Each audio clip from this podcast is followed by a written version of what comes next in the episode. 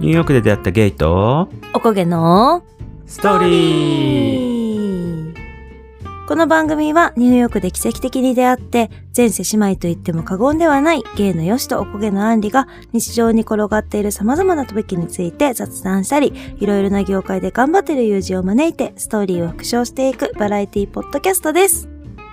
はい。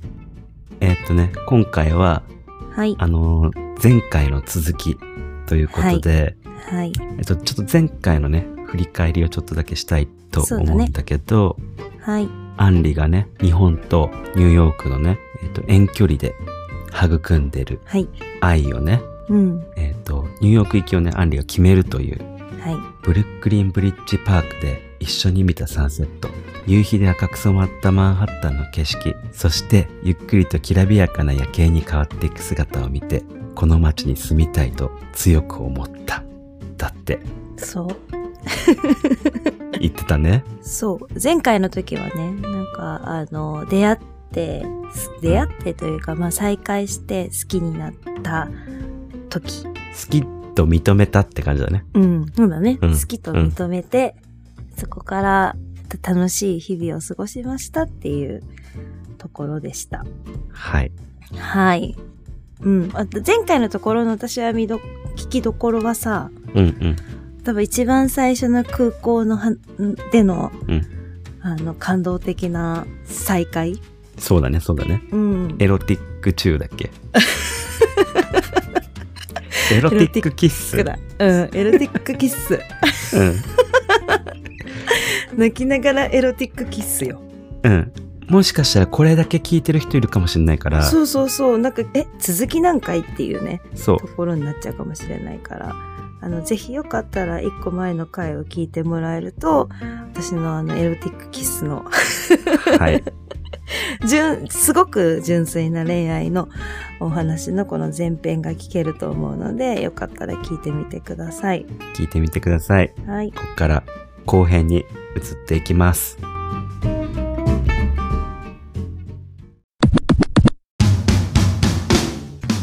はーいベセスターズのみんな、How's it going?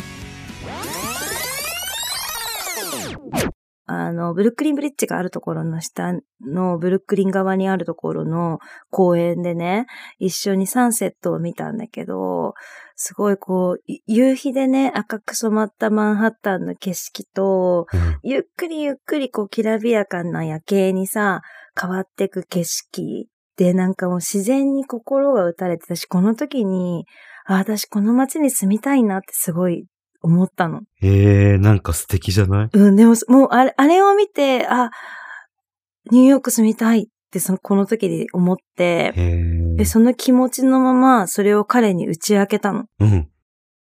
んなんかニューヨークに住んでみたいなって思うこととか、まあダンスのこともあったから、その時に、ちょう、その仕事を普通に、あの、レコード会社を辞めてから、キャバクラとダンサーで働いてた時期だったから、うん、うんうんせっかく仕事辞めたから、その何かしたいなって思ってて、うん。で、ダンスの仕事したいなって思ってたけど、まあ、やっぱり結局、その私レベルになると、あの、先生しかできなくて、インストラクターしか日本で。で、まあ、オーディション受けたりとか、知り合いから声かけてもらって、バックダンサーもやってたんだけど、うん。うん。なんか、せっかく仕事辞めたんだから、そうだね。ちょっとその、アメリカ行ってみたいなって思ってたんだけど、うん。そこで彼がいることで後押しされたっていうのはすごくあるけど、でも完全に彼がいるからニューヨークに決めたところはすごくあって、まあね、まあね、まあね。で、なんかその時にすごく彼も応援してくれて、うん。なんか LA でもニューヨークでも応援するよ、それはニューヨークの方が会えるからいいけど、みたいなこと言ってくれうんてさ、うんうん、素敵じゃないその彼。そうそう、その時に本格的に移住を決意しました。へえ。え、てかそんな話初めて聞いたんだけど、本 気で。さらりとしか聞いてなかったけどさ。うん。へえ。素敵じゃないそのなんか。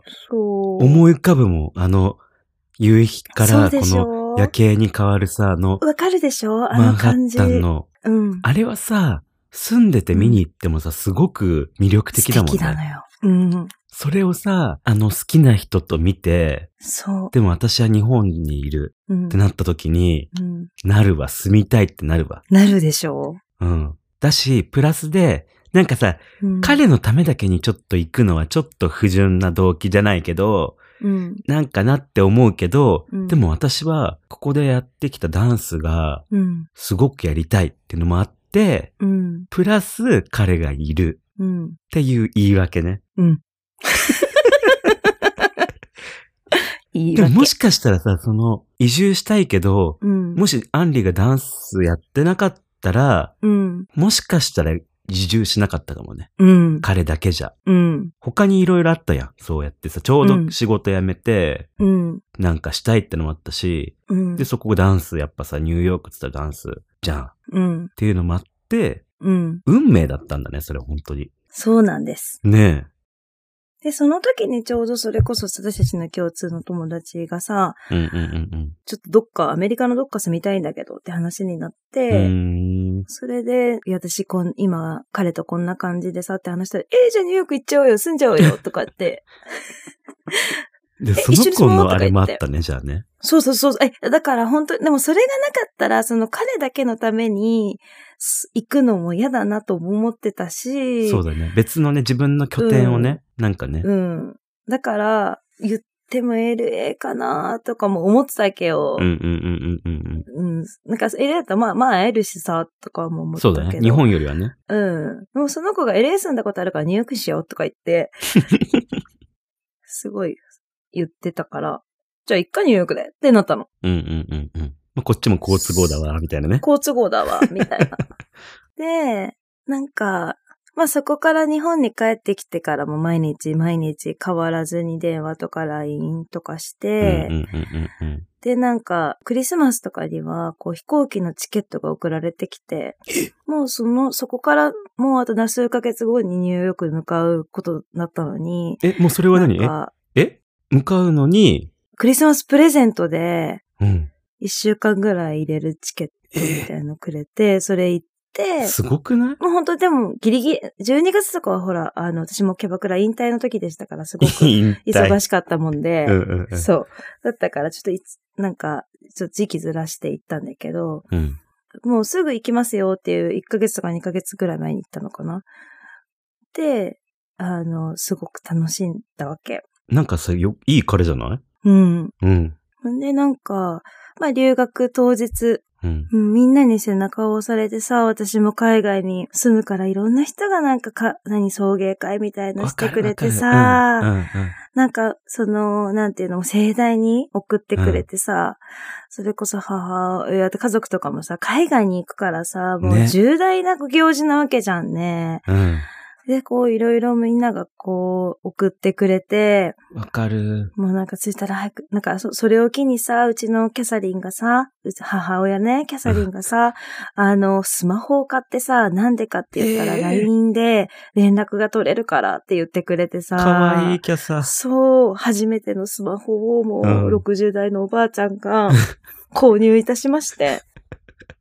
そしたらね、あのね、トトの写真も送れるしね。そうそうそうそうトそトうっていうそのはうねそう。、アンリのワンちゃんね。そう。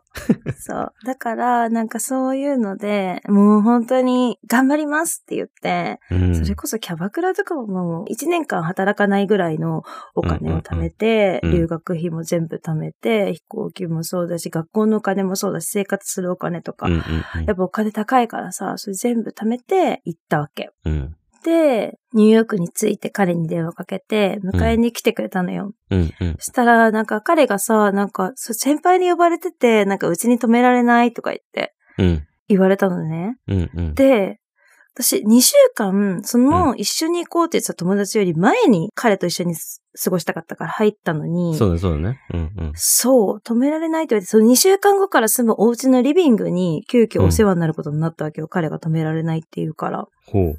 で、えって思ってさ、うんうん。心配してたけど、なんか、え、こんな、え、なんでとか思ったんだけど、うんまあ、それでもこれからね、なんか楽しい毎日の生活だから一日ぐらいって思ってて、で、次の日ね、まあね、まあね。あの、向こうの携帯とか銀行の解説とかあったから、それに付き合ってくれて、うんうんうんうん。で、その、いろいろやってくれたの。結構ね、めんどくさいもんね、ああいうのね。そうそうそうそうそうそうそうそう。よくわかる私、英語も全然わかんないし、うんうんうん。クレジットカードがやっぱ向こうってそうそうそう必要だったからさ、あの、デビットカードうんうんうん。銀行、ね、どうしても作った方がいいよって、そう言われてて、だからデビットカードとか作ったりとか、なんかそういうもろもろのいろんなことをし次の日して、うん。まあ、あの、その日にもう、なんかそっかデートできるかなと思ったら、それまた先輩のあれでなんか行くわとか言って言って、なんなの、その先輩。そう。ちょっと空気読めない先輩やねっ。て言われて、なは何なのって思うじゃん。うん。そしたら、えっ、と、その次の日にうん。別れを告げられるっていう。えええ、誰、だ誰にえ、何の、え何の別れうん、あの、お付き合いの別れを告げられるという。え次の日そえついて、う。うん。ついて会えませんでした。はい、うん次の日、銀行とか携帯、うんうんうん。作ったやってくれた。次の日。えで、はい、通じました。うん。 Google マップ使えるようになりました。うん。はい、次の日。うん。なんて言われたの別れようって。えもう全然覚えてない。その時のことは全然覚えてないんだけど、別れようって言われたことは確か。へえ、なんでなんででしょうもうニューヨークに着いて3日目の出来事でした。ええあんなにキラキラして楽しかったニューヨークが一日にして輝きを失って、彼との思い出しかないニューヨークにこれから住むことになる。だし。へえ、つら。マジ辛かった。 でも、受け止められなくって、うん。で、あと、日本からはみんななんかすごく応援、この恋も応援して、同時に応援してくれてたから、いやもそうう、どでだし、あとこうニューヨークとの時差が13時間とかあるからさ、こっちが昼の時、日本は夜だし、そうだね。だから、連絡取る友達もいなくて、うん。もうその衝撃の時に、うん。どうしようって思っええて、うん。イーストビレッジを歩きながら、うん。 HY の366日となおをあ2つリピートしながら、泣きながら歩いて、泣くわ、そりゃ。でも一番心に染みたのは工藤静香の同国で、うん。なんかこうすごく日本に触れたくて、うんうんなんか歌謡曲みたいなやつをこう、全然こう、違うものをこの街の景色と一緒に聞きたいってすごく思って、うん。もうそれを聞きながらもわかるよ。一晩中泣いて泣いて泣いてわかる。一晩中どころの騒ぎじゃないわと思いながら、うん。泣きながらそれを聞いて、友達のいないニューヨークで当てもなくふらふら歩いて、うん。で、その時に、もうなんでなのって思ったけど、もう振られちゃったから仕方ないとかも思えなくて、思えないでしうょ、んそりゃ。もう何もかもが彼との思い出なわけよ。だから、うんそれこそこう、そのさ、最初の頃にさ、すごいデートしたって話してたじゃないだから、私にとってはさ、ニューヨークが彼との思い出だったからさ、うん。信号とかもそうだし、そうだね。横断歩道もそうだし、それこそもうニューヨークって街がすごく、私にとっては彼との場所だったからう、ん。もうそこにいるだけで辛いわけ。そうだよ。うん。で、もうほんと忘れもしないんだけど、その日はなんかほんと心とは裏腹に晴天だったわけ。ええ。もう真っ青な青で、もうカラッとした、すごくいい天気だったの。うん。もうそれは一生忘れないって思うぐらい。なんか皮肉だね。すっごく素敵な一日だった。そう。もう、私生きていけないんだけどって思っていさや、。生きてけないわ。友達もいないから消化もできないわけよ。うん。普通だったらさ、大泣きして友達に連絡してうんうんうん飲うんみに行くよ、アンリとか言って言われてさ、飲みに行ってさ、聞いてよみたいな感じでさ、話してさ、だんだんだんだんなんか前を向いていくっていうのそうそうそうをね、そうそうそう徐々にやっていくんだけど、友達がいないし、友達とは12時間、13時間ぐらい時差あるし、そうだよね。信じられないって。うん。せめて1ヶ月ぐらい付き合っててもよくないとか思いながら、いや、そうだよね。うん。もう行った3日後に振られるっていう。うん。あの時のクリスマスの飛行機のチケットは何だったんだろうとか、いや、そうだよね。うん。その時言ってくれればよくないとかさ、もういろんなこと思ったけど、結局、なんか振られた。そのさ、クリスマス行った時は別に普通だったのへそう。え。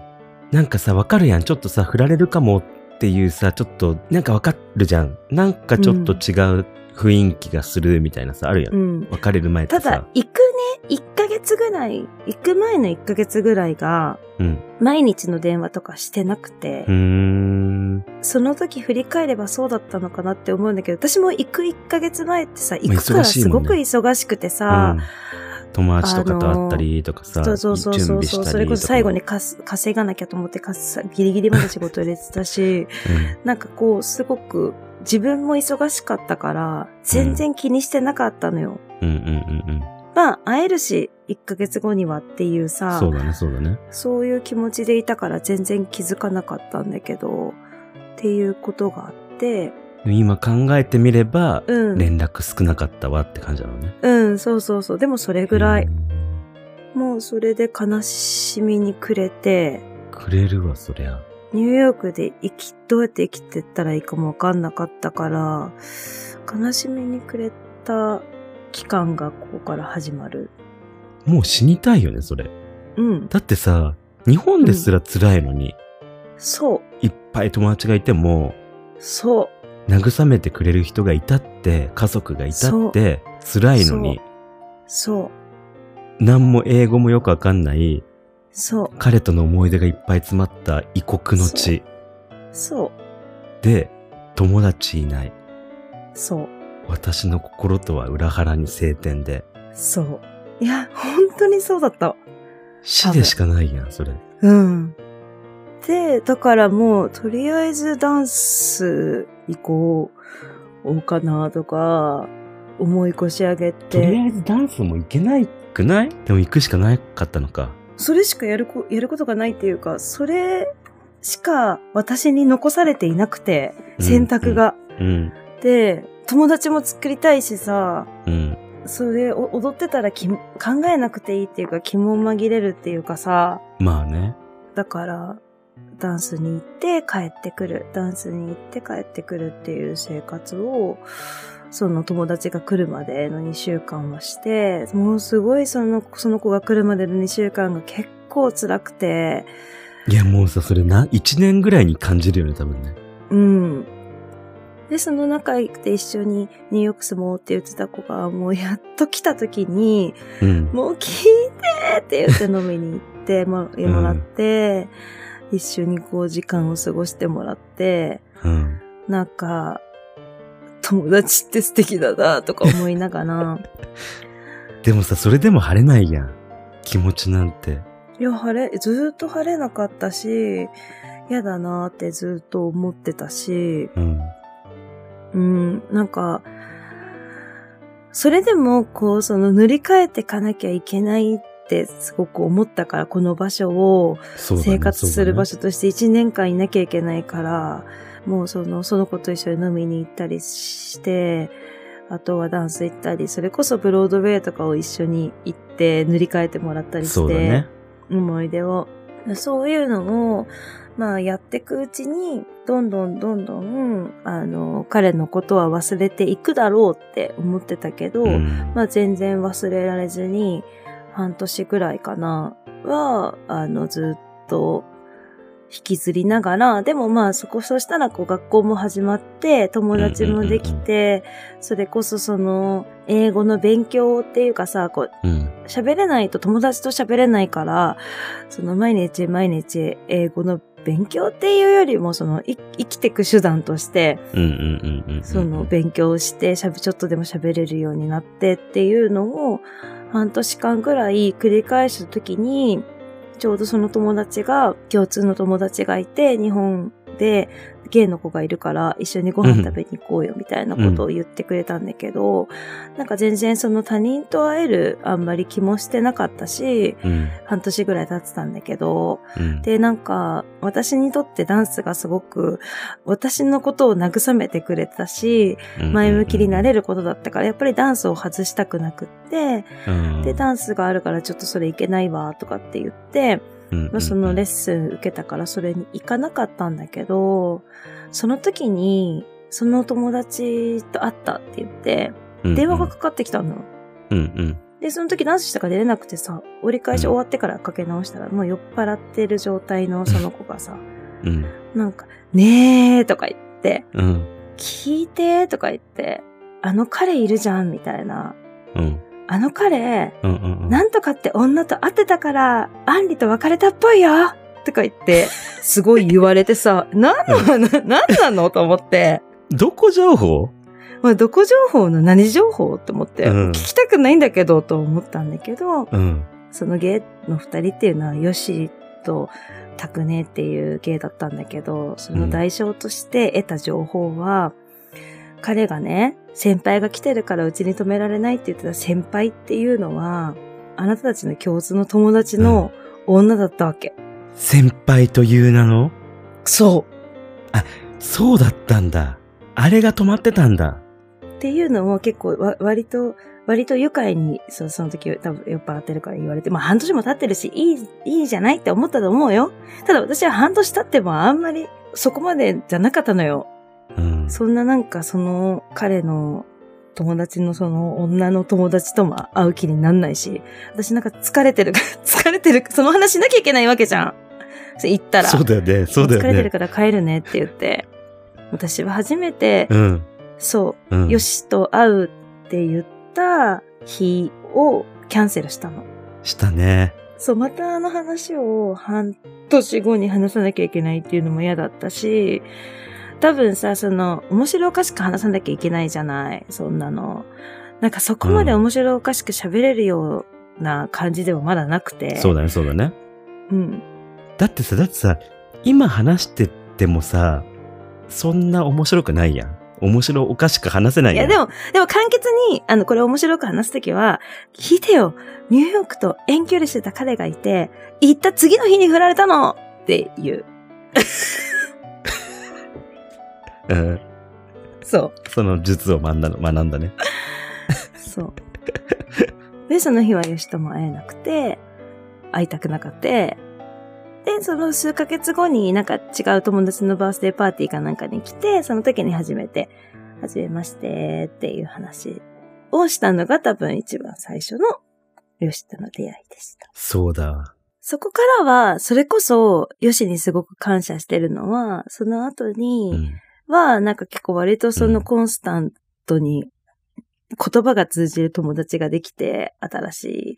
で、こう、なんかいろいろ遊びに行ったりそうだねそうだね飲みに行ったりっていうのができるようになったから、あの、そんな彼のことも思い出さずに、だから多分今まで話、そんなにちゃんと話もしてなかったし、うん。そうそうそう、そう次の日振られたんだよ、このそ子うみだたいな。ね。うん。本当だ、それだけだもん、聞いた の。着いた次の日に触れたっていうことしか知らんかった。うん。そう。やばくないとか言って。やばーって。何その男、やばくない、っていう感じで。だからさ、会った時はさ、アンリマジ、激安だったよね。ご飯食べれなかったんだよ。このぽっちゃり業界のパイオニアが。行く前はしかもさ、送別会みたいにめちゃくちゃしてくれるからさ、めちゃくちゃ太った状態で行ったわけよ。そりゃそうじゃん。いっぱい食べるから。うん。日本のものとかも食べて帰って。で、行って、うん。もう友達もいないからご飯食べる相手もいないし食べないじゃん。そうなの、そうなの、そうなの、そうなの。悲しいから喉も通んないから食べないし、うん英語喋れないからレストランも行けなくて、私、3ヶ月ぐらい多分、注文できるものが、スタバしかなくて、スタバって一緒じゃん。 そうグラだンね。デとかさ、なんとかとかさ、カフェラテとか言い合いいから。うん。で、あの、でっかい椅子がすごいクッキーと、うんうんうんうんスタバ。のラテだけた頼める。あとはもう全部水かお茶。ええ食べれなかったのも一日それう。うん。えで、ダンスして。消費ししかしないやん、それもそう、消費しかしない。う。ええそりゃ痩せるわ。うん。へえ。食べれななかったんだもん。で食べれなかっいや、たし。もうわかるよ、わかるよ。そういう私を連れ出してくれる友達もいなかったから、うんうんうんうん。食べれないままだったわけよ。へえ、つら。つらだけで済ませれない問題だね、これは。うん。壮大でした。壮大でした。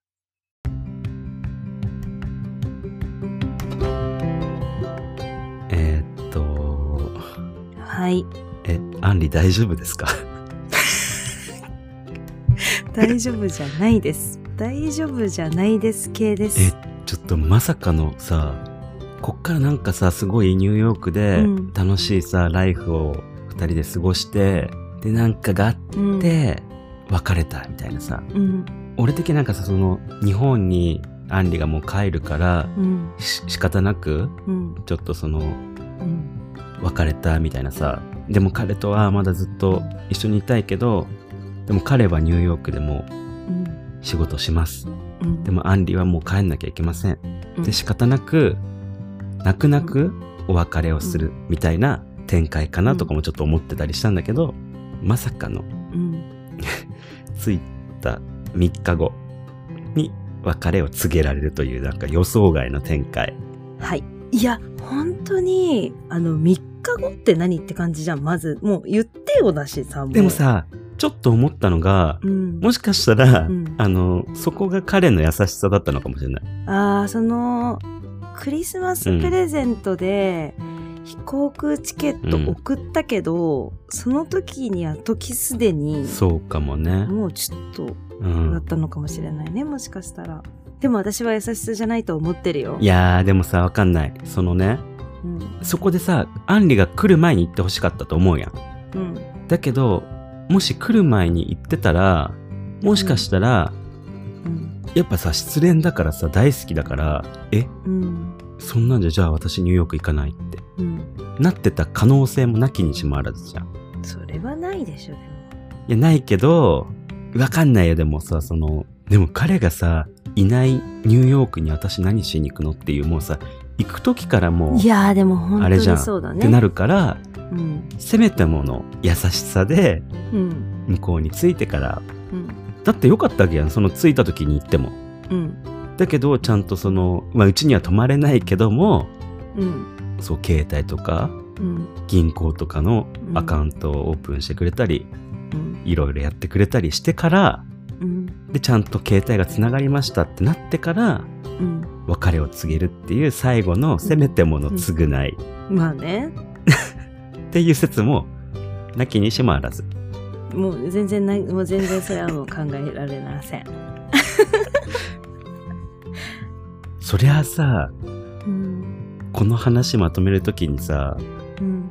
10回のさ、あの浜崎あゆみ会撮ってたとしても、落ちるわな。気分が。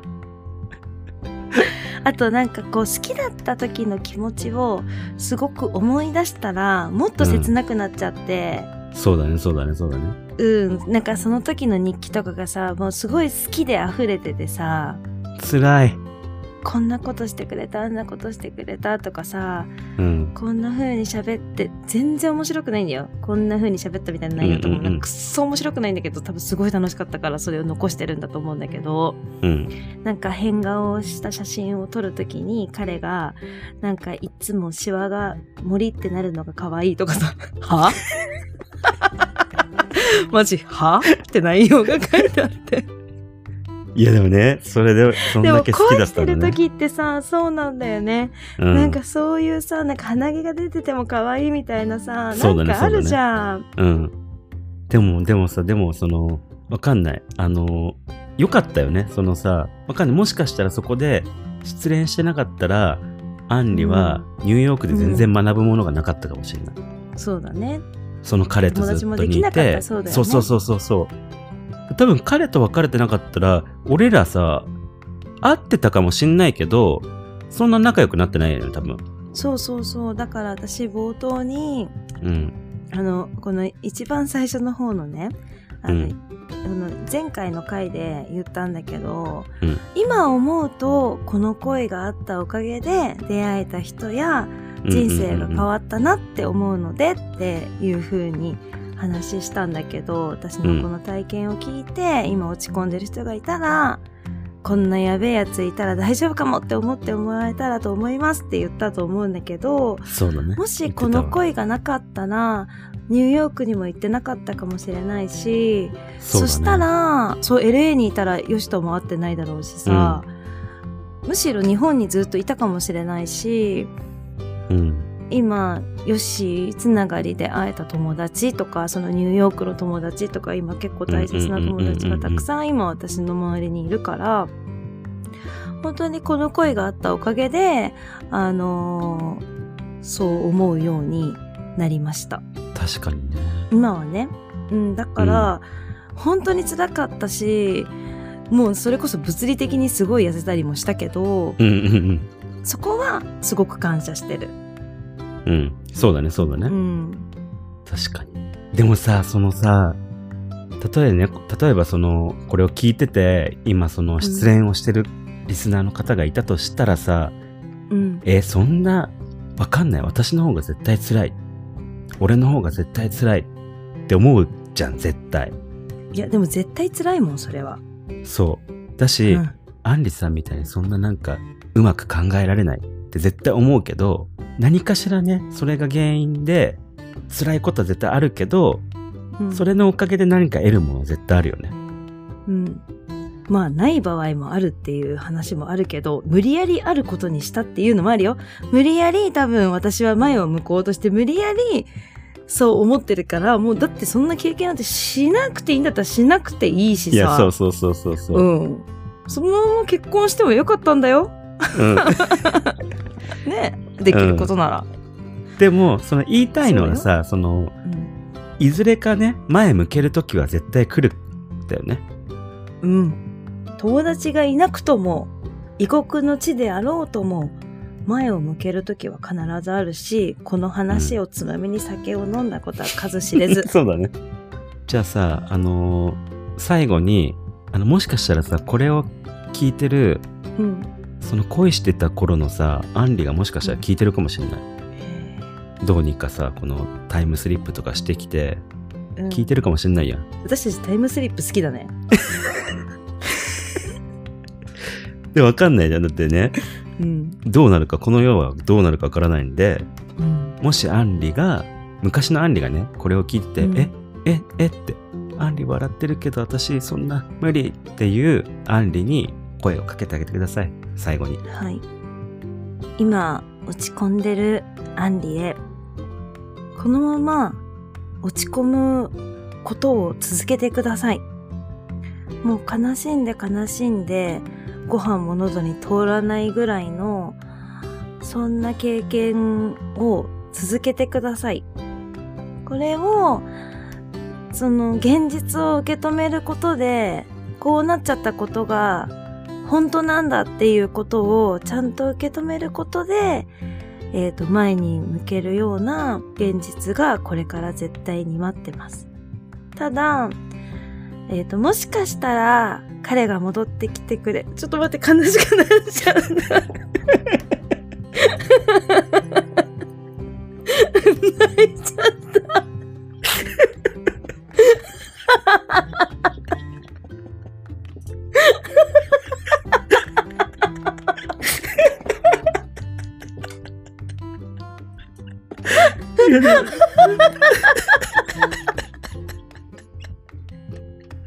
あ 乗り移って泣いちゃったんだけど。乗り移ってるね。